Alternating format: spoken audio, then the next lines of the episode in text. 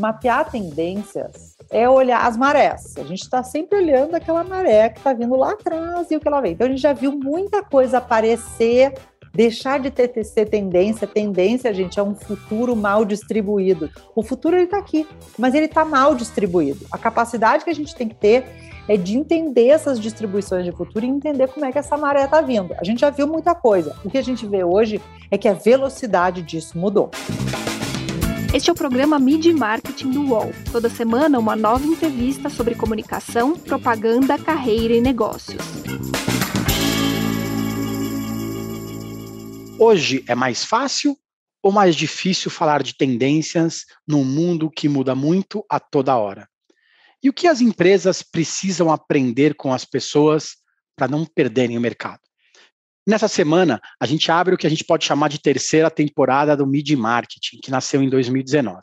Eu sou o Renato Pesotti e hoje a gente recebe a Paula Englert, que é sócia e CEO da consultoria de tendências Box 1824. Tudo bem, Paula? Obrigado pela presença. Oi, Renato, eu que agradeço o convite, vai ser uma delícia esse papo, com certeza. Abrir o ano assim, falando de tendências falando de futuro, é sempre um prazer imenso. Legal, obrigado. Primeiro, me conta o que faz uma consultoria de tendências. Né? A Box tem quase 18 anos de vida. O que, que mudou ou o que, que não mudou nesse tempo todo? A Box é uma consultoria de tendência que estuda tendências a partir de um entendimento, de um mapeamento do comportamento das pessoas.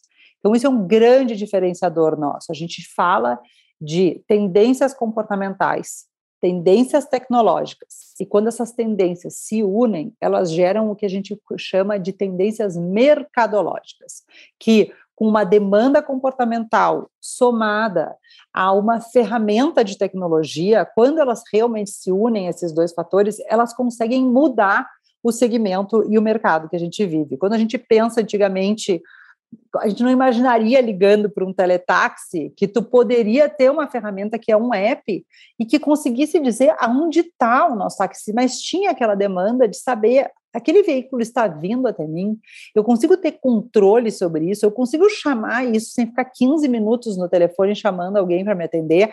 Isso é uma demanda comportamental, existia essa necessidade. Quando vem um facilitador, que é um aplicativo que congrega as pessoas, aí a evolução ainda, o Uber quebra esse lugar de conseguir usar os carros, mas já tinha uma demanda das pessoas de uma mobilidade, de uma mobilidade mais barata, de um controle maior sobre isso. Junto com a ferramenta tecnológica, a gente tem uma mudança de mercado. Então, o que a Box faz todos os dias há 18 anos é entender onde estão as principais demandas de comportamento das pessoas. As pessoas não conseguem nos dizer isso. As pessoas conseguem te dizer o que elas sentem falta, o que elas gostariam de, mas elas não te dizem que elas queriam um aplicativo de elas vão te dar sensações e vontades. Então, a gente vai mergulhar no universo das pessoas, entender o que as pessoas sentem falta e conseguir desenhar essas, esses gaps, esses, esses, essas oportunidades para os nossos clientes. Então, e a gente consegue desenhar isso com linhas de tempo diferentes. Então, quais são tendências de, daqui a três anos, quais são tendências daqui a cinco anos, quais são tendências daqui a dez anos. Então, esses mapeamentos de tempo também é uma questão super importante para nós. E aqui, o que, que mudou? Eu te diria que, assim, mapear tendências é olhar as marés. A gente está sempre olhando aquela maré que está vindo lá atrás e o que ela vem. Então, a gente já viu muita coisa aparecer, deixar de ter, ter tendência. O futuro está aqui mas ele está mal distribuído. A capacidade que a gente tem que ter é de entender essas distribuições de futuro e entender como é que essa maré está vindo. A gente já viu muita coisa. O que a gente vê hoje é que a velocidade disso mudou. Então, a gente começou há 18 anos atrás, a gente não tinha toda essa organização que a gente tem hoje, a internet não era o que era, informação não era um commodity como é hoje. Então, entender essas marés, entender que hoje elas chegam muito mais rápido e elas mudam a nossa vida muito mais rapidamente é talvez a, o principal fator que a gente que a gente enxerga hoje. A gente tem menos tempo para agir.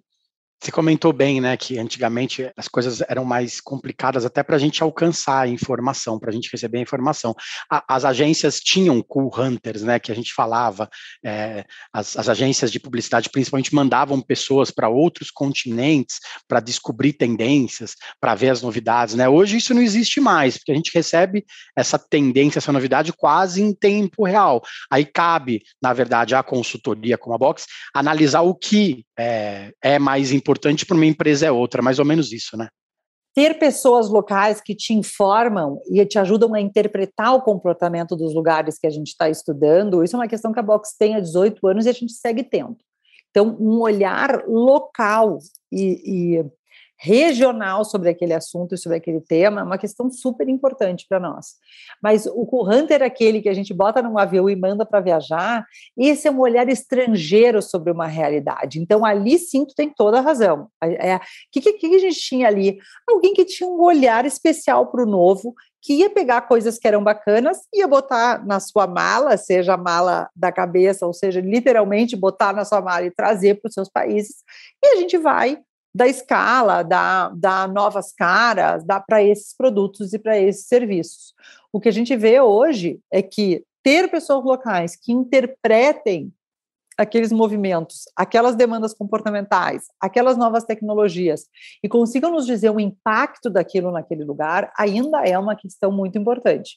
Mas eu acho que esse olhar estrangeiro que vai buscar o novo, isso, sem dúvida nenhuma, eu acho que esse a informação abundante do jeito que a gente tem hoje não precisa mais. O novo chega até a nossa porta todos os dias. O ver pelo ver, né? A gente não, não precisa ir no Louvre para ver a Mona Lisa, tu não precisa mais ir até os lugares para enxergar as coisas. As coisas são ofert, nos são ofertadas todos os dias, mas agora nunca foi tão importante os porquês. Então, por que, que aquilo gera tamanho impacto naquele lugar? Por que aquilo funciona daquele jeito? A interpretação dos porquês, ou porquê que, que, que determinada coisa tem tal impacto em tal lugar, e isso sim, eu acho que tem um valor tremendo e é muito difícil de fazer isso com um olhar estrangeiro, com um olhar de fora. E você comentou também sobre essa questão de que as necessidades das pessoas ainda são aceleradas pela tecnologia, né? A gente está há dois anos vivendo sobre a pressão da pandemia, né? As pessoas tiveram que lidar com essas disrupções causadas pelo, pelo distanciamento social, pela mudança na forma de consumo e principalmente pelas mudanças das formas que as pessoas lidam com tecnologia, né? Como que o que você percebe hoje que o confinamento mudou a, a, alguns dos comportamentos das pessoas, não aquela coisa de ah, todo mundo agora pede pela internet, todo mundo pede aprendeu a mexer no e-commerce. O que, que, você acha que a, esse confinamento mudou na forma das pessoas verem o mundo mesmo? Eu acho a gente tem estudado muito isso, né, Renato? Eu acho que tem, tem algumas questões importantes. Acho que, primeiro, imagina, 50, cerca de 60 pessoas, por 60% do Brasil, quando começou a pandemia, tinha uma relação diminuta, digamos assim, de nenhuma a mínima com, com os ambientes digitais. Seja o teu app do banco, seja. Então, é, é, é como se do dia para a noite todo mundo começasse a falar chinês e tu não falasse chinês. Então, alguma coisa de chinês você teve que aprender a falar nesses últimos dois anos. Então, houve, claro, uma entrada de muita gente na, nos universos digitais e isso mudou os canais. Então, isso também é muito legal, porque o fato de entrar muita gente faz com que os canais tenham mudado muito. E, e eu acho que tem uma questão aqui do digital que é super importante, que antes a gente separava tudo que era no digital era racional, eram as questões práticas. O que, que tu fazia quando tu entrava no, num site? No, tu vai comparar preço, tu vai, né, tu vai pesquisar, tu vai ver onde é que tu acha aquilo, e tudo que a gente pensava em experiência, em questões mais sensoriais, em questões mais emocionais, ficava no físico. Do dia para a noite, o físico acabou. Então, como é que eu esquento essa relação com o digital? Então, houve, primeiro, uma humanização de todas as ferramentas digitais. Não é de graça que o WhatsApp vira uma ferramenta de venda tão importante, que o Instagram vira uma, uma ferramenta de venda tão importante, porque ali tem calor ali tem pessoas, ali tem sensibilidade, ali tem história, ali tem coisas que a gente não encontra numa plataforma, num, num e-commerce, né, na sua naturalidade. Então, eu acho que mudaram algumas coisas, as pessoas mudaram as ferramentas e as ferramentas mudaram as pessoas. Né? E aí, claro, a gente está num experimento científico que nem, no, nem no, o mais doido dos cientistas dos filmes de ficção poderia imaginar, né? Que assim, tá bom, vamos confinar o mundo ao mesmo tempo durante. Então, assim, é, é, é um experimento científico que gerou muito impacto na gente. Então, acho que a gente está mais letrado digitalmente, e isso faz mais, isso nos ensina muita coisa que não é só o jeito que a gente consome, consome eu quero dizer compra, mas é o jeito que a gente consome informação, são questões de comparabilidade, tu começa a ampliar o teu repertório sobre as coisas, quanto mais, quanto menos relação tu tem com o digital, menos relação tu tem, tu fica mais geolocalizado, digamos assim, tu vai consumir as coisas que estão ofertadas nos lugares que tu frequenta, fisicamente. Então, acho que esse repertório, essa ampliação de repertório das pessoas, ela aumentou, a capacidade de cooperação das pessoas aumentou, a capacidade do coletivo, então as pessoas ao mesmo tempo ficaram mais próximas, as pessoas se ajudam mais, as pessoas acharam formas de se apoiar.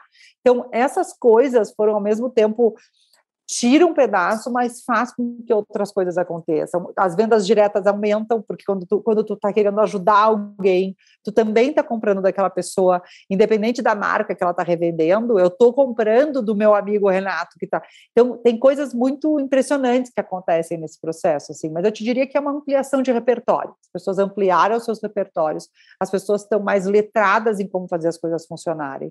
As pessoas e, e um mudou o outro. Então, o digital eu acho que mudou a gente e a gente também humanizou muito todas essas plataformas digitais.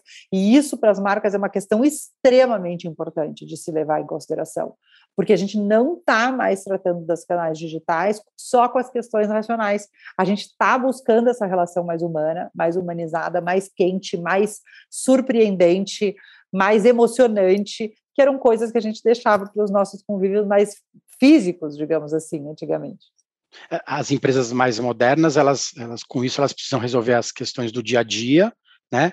Tornar essa essa relação mais humana, mas também não podem, elas não podem deixar de olhar para o futuro, né? Você diz que às vezes faz, se vocês traçam linhas de 3, 5, 10 anos, esse olhar para o futuro, ele ficou mais difícil com a pandemia, porque às vezes é, como se diz muito, né? A gente viveu cinco anos de, de digitalização em cinco meses.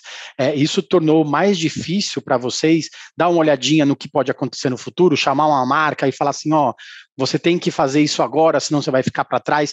E do outro lado, você, você acredita também que os, as empresas elas olham para consultorias como a Box hoje e falam assim, puxa, vocês estavam certos mesmo, vem cá ajudar a gente. Isso ficou acabou é, ajudando que essas empresas tomassem decisões de formas mais rápidas?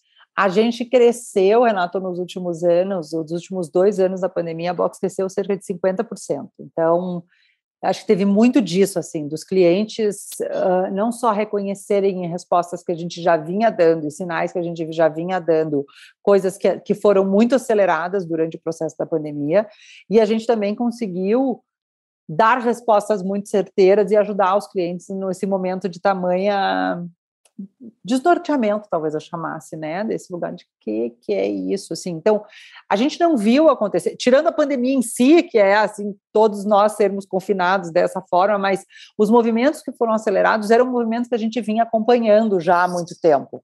A gente estava acompanhando há alguns anos já o que a gente estava chamando de economia regenerativa, que a gente já falava de todas as questões de sustentabilidade, dessa de todo esse vocabulário de SD que está tão forte hoje nas empresas. A palavra propósito para mim ela está um pouco desgastada, mas assim de, de, de responsabilidade de impacto, digamos assim, das empresas. Todas essas questões a gente vinha tratando, trabalhando e estudando há muitos anos e trabalhando disso com os nossos clientes. Então, acho que isso foram questões que foram naturalmente reconhecidas e a gente e os clientes conseguiram reconhecer que a gente vinha falando disso e isso trouxe mais uh, força, digamos assim, para as nossas estratégias e para nossa perspectiva. Então, acho que essa questão foi, foi super especial para nós, assim, apesar de ter sido um momento super difícil, eu acho que as coisas que a gente viu foram confirmadas nesse, nesses momentos. E aí, já trazendo para a tua segunda pergunta, é mais difícil eu acho assim, para nós não é mais difícil de mapear. É um, é um, o, o, a complexidade de mapeamento ela vem ficando mais difícil. Acho que a, a, pandemia ela, ela confirmou esse lugar de alta complexidade. Acho que é uma confirmação de, de um mundo de alta complexidade. A gente vive hoje num mundo de alta complexidade, de alta volatilidade e que pede uma adaptabilidade, uma resiliência das, das empresas, que é uma loucura. Então, tu pega essas empresas mais antigas, que são estruturas muito grandes, que têm muita burocracia, que o processo de, de aprovação de coisas é complexo. E isso aí doeu. Então, assim, o que eu te diria é que para nós vem, vem ficando complexo ano a ano por conta da, da velocidade, da multiplicidade de informação, do quanto tu tem que estar tá olhando para protótipos que estão sendo testados na academia, nas academias do mundo inteiro, então nas grandes universidades do mundo, ao mesmo tempo tu tem que estar tá olhando para onde estão indo os investimentos dos, dos venture capitals, ao mesmo tempo tu tem que estar tá olhando para os comportamentos das pessoas, ao mesmo tempo tu tem que botar uma lente, que a gente chama de lente local, então assim, tu não pode interpretar uma tendência que foi mapeada por alguma empresa americana e, tra e trazer é, trazê-la para o Brasil ou para o México, como se não tivesse uma lente local que a interpretação dessa tendência nesses mercados. Então, cada vez mais tu precisa entender que as tendências se expressam diferente em cada mercado, independente de a raiz ser a mesma, digamos assim. O jeito que aquela árvore vai crescer num lugar, ela é diferente do outro. E a só que a capacidade de interpretar essa lente local é extremamente importante. Então, isso são coisas que a Box vem estudando e, e adaptando o seu modelo de negócio ao longo dos anos, justamente por causa disso. Agora, o que eu acho que ficou muito claro no momento da pandemia para os nossos clientes e, e para o mercado é que não há tempo a perder. E isso, para mim, é uma coisa muito complexa. Quando a gente está falando de estruturas que são mais complexas, claro, ah, não dá para trabalhar remoto, não dá para trabalhar remoto, não dá para trabalhar remoto, de repente não dá para trabalhar se não for remoto. Aí dá para trabalhar remoto, né? Então, de repente virou verdade. De repente virou verdade, então se virou verdade, nós vamos ter que lidar com essa verdade, e aí o que não dava passou a dar, e o que passou a dar começou a gerar resultados diferentes, com essa tá, tá, tá, tá, tá, tá, história toda que a gente conhece. O que eu acho que mudou ali é uma coisa que eu falo há muitos anos para os clientes, é assim, gente, o não está posto. Vamos fazer um exercício de procurar o sim? Em algum lugar mora o sim. A todo mundo vai trabalhar remoto. Tá bom, não pode. Então, quem é que vocês acham que poderia, para a gente poder viver esse experimento?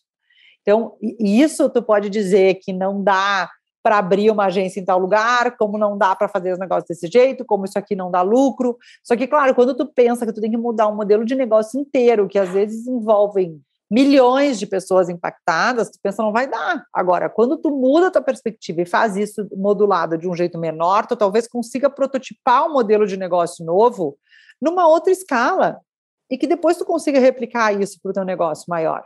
Então, eu acho que o que ficou claro na pandemia, assim, a gente tem que, a gente, eu estou falando do mercado aí, arriscar mais, tu tem que tomar mais risco, tu tem que tentar mais e não há tempo a perder. Porque se tu não arriscar, alguém vai arriscar. E possivelmente quem vai arriscar é um cara que tem muito menos a perder do que tu. Só que o cara começa com menos a perder, até que ele passa a ter tanto quanto tu tinha. Então, e a gente já viu essa história algumas vezes nesses últimos anos. Então, tomar risco e as empresas ficam para trás. Então, assim, tomar risco não é mais uma opção. Tem que tomar risco. Tem que entender como é que toma, tem que ter parceiros estratégicos que te ajudem a diminuir o, o, esse, esse risco, ou diminuir o liability, ou diminuir, seja o que for. Mas, assim, essa necessidade de inovar, essa, essa necessidade de se adaptar, essa necessidade de ser mais volátil, de ser mais líquido, de ela faz parte do mundo que a gente está vivendo hoje. Eu acho que não tem muito. Dessa aí eu te digo que eu não consigo imaginar como fugir. Legal, a gente vai para o intervalo, daqui a pouco a gente volta com a Paula para ela falar um pouco mais sobre esses desafios que a consultoria tem de apontar esses caminhos para as empresas, né? É, às vezes ver que vai dar errado, avisar, e aí depois se descobre que vocês estavam certos e as pessoas ligam e falam assim, ó, oh, então, sabe aquilo aconteceu mesmo, né? Que nem, nem sempre é fácil. A gente volta já já. No cantinho do Parque Antártico, quando eles ficavam refugiados, cantavam o Cléo morreu, a mancha se fudeu. Em 1988, um assassinato do lado do estádio do Palmeiras marcou a história das torcidas no Brasil. A rivalidade entre as principais organizadas aumentou e a forma de torcer dentro e fora dos estádios nunca mais foi a mesma. O podcast Futebol Bandido agora se chama Wall Sport Histórias. Nessa terceira temporada, a gente descobriu documentos inéditos que revelam detalhes dos primeiros anos das organizadas. Uma jornada cheia de festas, brigas, reviravoltas e despedidas precoces. Todas as violências que você vê é em ônibus, é em estádio, em qualquer lugar. Não é ponto de uma que não tem torcida uniformizada hoje. Você pode ouvir Wall Sport Histórias sobre Meninos e Porcos no site do UOL e no seu agregador de podcasts preferido. Voltamos. Essa semana a gente recebe a Paula Englert da Box 1824. É, no começo da entrevista você falou dos aplicativos de mobilidade urbana, que antigamente a gente ficava esperando a rádio táxi atender e chamar o táxi, demorar 15 minutos, a gente não sabia onde o táxi estava, se estava chegando ou não estava, né? Hoje a, a, as, as pessoas, elas querem as coisas muito rápidas, né? elas querem empresas que resolvam os seus problemas e muitas vezes na tela do celular. Ela não quer nem ligar o computador, ela não quer fazer um telefonema, ela quer que uma empresa, que uma marca resolva aquele problema naquele momento pela tela do celular, né? Como que é participar dessa criação desses novos modelos de negócios para as empresas hoje? Ah, é uma experiência maravilhosa, né? Quando dá certo é maravilhoso. Tô brincando. Não, não, não, mas é, mas é, eu acho que é uma super oportunidade. Eu acho que quando a gente consegue, junto com os clientes, seja que isso pode ser um serviço, acho que o exemplo que tu deu, né? Pode ser um serviço, um produto muito rápido, ou ter coisas como a gente conseguiu ter com a Fiat, por exemplo, quando a gente criou junto com eles o novo Uno. Quando tu vê as pessoas tendo o seu primeiro carro, mas tendo um primeiro carro onde tem muito orgulho, onde tu traga aquele senso de que eu tenho um carro que que eu sonhava em ter, um carro que combina comigo. Então, quando a gente consegue interpretar essa demanda comportamental, consegue traduzir isso para uma oportunidade, a gente fez um trabalho incrível com o Waze há dois anos atrás, onde a gente estava olhando universitários para o Waze Carpool, que era como é que a gente cria essa atratividade facilita a mobilidade dos jovens eh, estudantes do, do Brasil para conseguir organizar as caronas. As pessoas já faziam isso, a gente começou a descobrir que as pessoas faziam isso em grupos de WhatsApp, não sei o que, né? de repente vem uma ferramenta como o Waze e consegue te ofertar isso, e aquilo muda aquela realidade daquelas pessoas. Então, quando a gente começou a enxergar a fosse a facilitador daquele lugar, do carpool, dentro dos ambientes universitários no Brasil, essas coisas são muito, muito legais de viver. Só que tu tem que ter clientes que estejam abertos e com essa vontade de mudar. Porque eu acho que a grande questão, Renato, que mudou e que a gente vem vendo nos últimos anos é assim: antes a gente via o que, quem ditava, há 10 anos atrás, quem ditava o que a gente ia consumir era o mercado. Tu ia consumir o que estava ofertado para ti. Ponto. Existe isso na tua cidade ou não existe? Existe isso no bairro que tu vive ou não existe? Se existe, tu vai consumir. Se não existe, tu não vai consumir. Tu pode saber que existia tal coisa. Pai, eu vi um tênis da Nike incrível. Tu sabe que existe, mas tu não é um consumidor daquilo. Tu pode ser um conhecedor daquela informação, mas tu não é um consumidor daquele, daquele produto. O que a gente vem vindo e com toda a questão das redes sociais mudando é isso terminou. Agora, o que acontece, e principalmente com essas empresas mais, mais novas, digamos assim, é que elas nascem com a intenção de resolver um problema do consumidor. Então, tu passa cavocando para saber qual é o problema daquele cara. Pode ser um problema super específico, ou pode ser um problema gigante, mas tu quer resolver aquela dor. Então, tu vai olhar para a demanda daquele consumidor e a partir de uma demanda do consumidor, tu vai ofertar um produto ou um serviço que vai resolver aquele problema. E o que a gente vê hoje acontecendo, que é a terceira onda dessa história, é que aquele consumidor, ele é demanda, mas ele também pode ser oferta. E tem lugares que isso é mais fácil de acontecer. Então, eu posso ser, vou dar um exemplo simples assim. Eu posso ser uma pessoa que mora no interior de São Paulo. Não vou usar o exemplo de São Paulo, porque isso aqui é uma profusão de coisas, né, do mundo, mas que eu gostaria de comer tal tipo de coisa e eu não encontro na minha cidade. Eu tento comprar aquilo online, por algum motivo não chega, demora, uh, é complexo de mandar. Eu descobri como é que faz. Quando eu descobri como é que faz, eu descobri que o Renato, meu amigo, também gosta de comer aquele negócio e prática. E automaticamente eu deixei de ser demanda e eu passei a ser demanda e oferta. Só que isso, Renato, vem acontecendo em tudo que tu pode imaginar. Desde eu gostaria de ter tal, assistir uma série tal, então eu vou criar aquele conteúdo e vou botar no YouTube, até eu gostaria de comer tal coisa que não tem não sei o que e eu vou aprender a fazer. Até, então, a gente está numa terceira onda aqui, que é as pessoas não esperam mais pelo mercado para resolver as suas demandas. As pessoas viram oferta.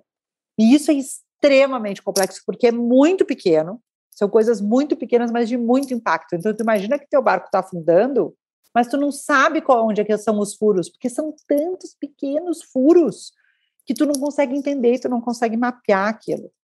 Então, acho que esse ponto talvez seja a questão que a gente vê que mais mudou. Então, quando a gente vê o mercado, ah, era assim, não sei o quê. Não, agora é olhar para o consumidor, é entender que aquele cara, ao mesmo tempo, ele está te ofertando uma perspectiva, mas se tu não resolver o problema dele, ele mesmo vai ajudar a resolver o problema dele.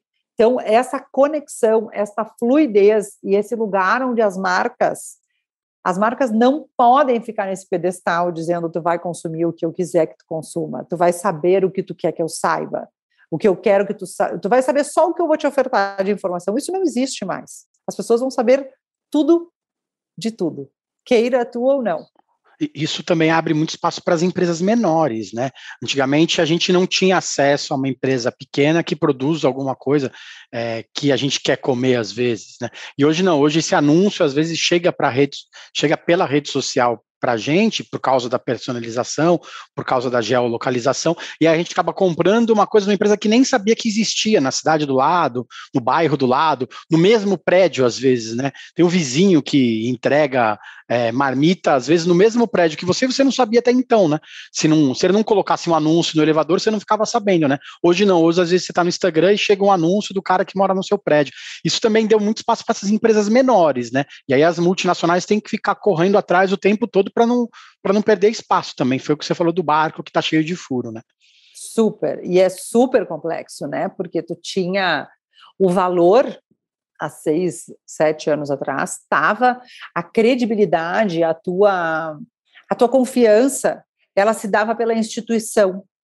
Eu confio no que é, porque é tal instituição e ela me gera confiança. Agora a confiança está no rating. A confiança está nas pessoas. Então, eu não vou ficar naquele hotel porque é um Sheraton. Eu vou ficar naquele hotel porque ele tem cinco estrelas no, no TripAdvisor. Então, na hora que é o rating, se eu tenho 100 pessoas da minha cidade que disseram que o iogurte que o Renato faz é maravilhoso, eu vou comprar o teu iogurte e não o que está no super, necessariamente. Não o que está no supermercado. Ah, mas tu não tem medo de passar. Não. Eu conheço 100 pessoas que disseram que aquilo é incrível. Então é incrível. E eu vou provar e eu posso ser a 101 que vai dizer. Então, a, como a confiança foi para a rede e não para a instituição, é isso, todo mundo é passível de receber a confiança da rede, basta, basta, com aspas, né, que tu tenha um bom produto e que tu tenha um bom, e que aquele bom produto ou aquele bom serviço venha com essa credibilidade da rede. Então, esse deslocamento de como é que tu cria essa relação de confiança e de experimentação ela é extremamente complexa de novo para o mercado grande, porque é isso, o local é um valor, ser local hoje é um valor maior do que é ser massificado. Tem mais valor, o atributo de valor é maior. Então, tem um shift aí no nosso mercado que, que, que faz o, o povo sambar, que faz o povo sambar. A gente falou de algumas, de algumas tendências que foram é, aceleradas com a pandemia, né? Vários reportes apontam né, que as empresas se tornaram mais empáticas, as pessoas ficaram mais empáticas. Será que isso é verdade mesmo? As empresas estão, as pessoas estão pensando mesmo nas outras, realmente nas outras? E você acha que a pandemia trouxe realmente mais empatia para as empresas? Ou você acha que isso foi no ápice da pandemia e agora que, se Deus quiser, as coisas ficarem mais calmas, a gente vai voltar a ser o que era antes? As pessoas, sim, são, estão mais empáticas com as outras. A gente tem vários números disso de várias pesquisas. Essa coisa da gente ter entrado na intimidade das pessoas trouxe muita intimidade para tudo, né? Então, e trouxe essa humanização, é de verdade, passa alguém, nananã, passa o filho, todos aqueles memes sem fim que a gente que a gente se relacionou. E aí, mas eu acho que a, a segunda resposta, assim, a, a, questão das empresas ter ficar, terem ficado mais empáticas, nesse ponto, Renato, a gente já vinha mapeando isso há muitos anos. Ter um negócio que funciona e que opera bem e que dá lucro, em detrimento das pessoas, em detrimento da sociedade, em detrimento do meio ambiente, não é mais aceito ele hoje pode acontecer, mas cada vez que isso vai se evidenciando, e hoje, e hoje evidenciar isso, ou segurar com que isso não se evidencie, não é uma tarefa possível, Não é uma tarefa possível, porque teus funcionários vão estar publicando coisas a teu respeito, os teus fornecedores vão estar publicando coisas a teu respeito, o trade e a cadeia que tu trabalha vai estar publicando coisas a teu respeito, a empresa vai estar publicando coisas a teu respeito, os teus consumidores vão estar publicando coisas a teu respeito. Então, você não dá para ter controle sobre isso. É melhor que tu seja de verdade. Facilita a tua vida, porque se tu não for, alguém vai contar que tu não está sendo, e na hora que alguém contar que tu não está sendo, a, a, o rastro de pólvora que isso deixa é bastante complexo de controlar. Isso já vinha com muita força, e eu acho que, claro, um momento tão crítico quanto a pandemia deixou a gente ainda mais com um olhar ainda mais sensível sobre isso e com, e com uma capacidade de leitura dessas informações que aumentou, porque a gente aumentou a nossa fluidez digital. Então, eu te diria assim, eu acho que sim, as pessoas ficaram mais empáticas por conta da pandemia. Eu acho que as empresas, elas estão, foi acelerado um movimento que já era forte. Então, não é de graça que estão aparecendo todas as questões de SD, todas essas questões de diversidade, todas as questões que tangem uh, meio ambiente. Tudo isso vem com muita força, porque já estava vindo. E eu te diria que aí essa lógica do em detrimento de. Tu, tu, pode ter o teu negócio, desde que ele seja, ele esteja num ponto de equilíbrio e que ele não pese para lados, que, que, todos ganhem nessa história, que tu não vai explorar os teu, teus colaboradores num excesso de trabalho ou numa remuneração que não é adequada, ou que aquilo tu vai explorar o meio ambiente no limite do, do, do que é possível, ou muito além do limite do que é possível, ou que tu opera num sistema de pagamento e de financiamento do teu trade, dos teus fornecedores, que, que, que prejudica a vida desses caras, Todas essas coisas são extremamente complexas hoje. As empresas vão precisar mais do que nunca colocar a verdade acima de tudo, né? Hoje não tem como não não, não deixar isso para trás. Se a publicidade de antigamente maquiava um pouco as histórias, né? Era ela fantasiava, né? Hoje não, a publicidade hoje tem que ser verdade, senão a empresa perde muito com isso. É exatamente isso. A gente estuda, acho que tem um conceito que a gente estuda há muitos anos que que a gente fala muito da ética e da estética. Eu acho que quando e acho que você fala exatamente isso, assim, se tu vai pegar a publicidade de 10 anos atrás, o que valia era a estética. Cria, cria aquele aquele comercial maravilhoso, aquela narrativa maravilhosa, aquelas narrativas super envolventes, mas quando tu chegava para consumir aquele produto, quando tu chegava para comprar aquilo, quando tu entrava naquela loja, tu não necessariamente encontrava aquilo que te foi ofertado. A gente foi para um segundo momento onde a ética e a estética passam a ter pesos muito parecidos. Então, assim, não faça uma propaganda de uma coisa que tu não vai conseguir entregar. E hoje a ética é mais importante do que a estética. Então, tu tem que ter Quais são os teus valores? Qual é a tua postura? Qual é o tamanho do teu impacto no mundo? Ou quais são os impactos do teu negócio no mundo e como é que tu está fazendo para regenerar esses impactos que tu deixou? Essas coisas hoje são mais importantes do que a tua estética, do que tu não que a estética não seja importante. A comunicação é extremamente importante, mas ela tem que ser ancorada em lugares de verdade. Senão, realmente tá, dá, já era. Paula, obrigado pelo tempo, né? foi ótimo. Eu convido a todos a entrarem no ponto eletrônico, né, que é o site barra blog da Box, né? não sei se a gente pode chamar assim, para acompanhar um pouco mais sobre todas essas novidades, essas tendências. Entrem lá também, a gente tem postado bastante coisa pelo Instagram que dá para que joga direto para o ponto e é mais fácil de, de consumir também. Tá bom, Paula, obrigado. Para quem ouve o nosso podcast, as entrevistas também são exibidas em vídeo lá no YouTube do UOL. Até agora são mais de 115 episódios para quem quer saber mais sobre propaganda, sobre marketing e sobre comunicação. Valeu, gente, obrigado. Semana que vem tem mais. Os podcasts do UOL estão disponíveis em todas as plataformas. Você pode ver uma lista com esses programas em wall.com.br/podcasts. Media Marketing tem apresentação e reportagem de Renato Pesotti, captação de áudio de João Pedro Pinheiro, design de Débora Faleiros, direção de arte de Gisele Pungan e René Cardillo e coordenação de Armando Pereira e Juliana Carpanês.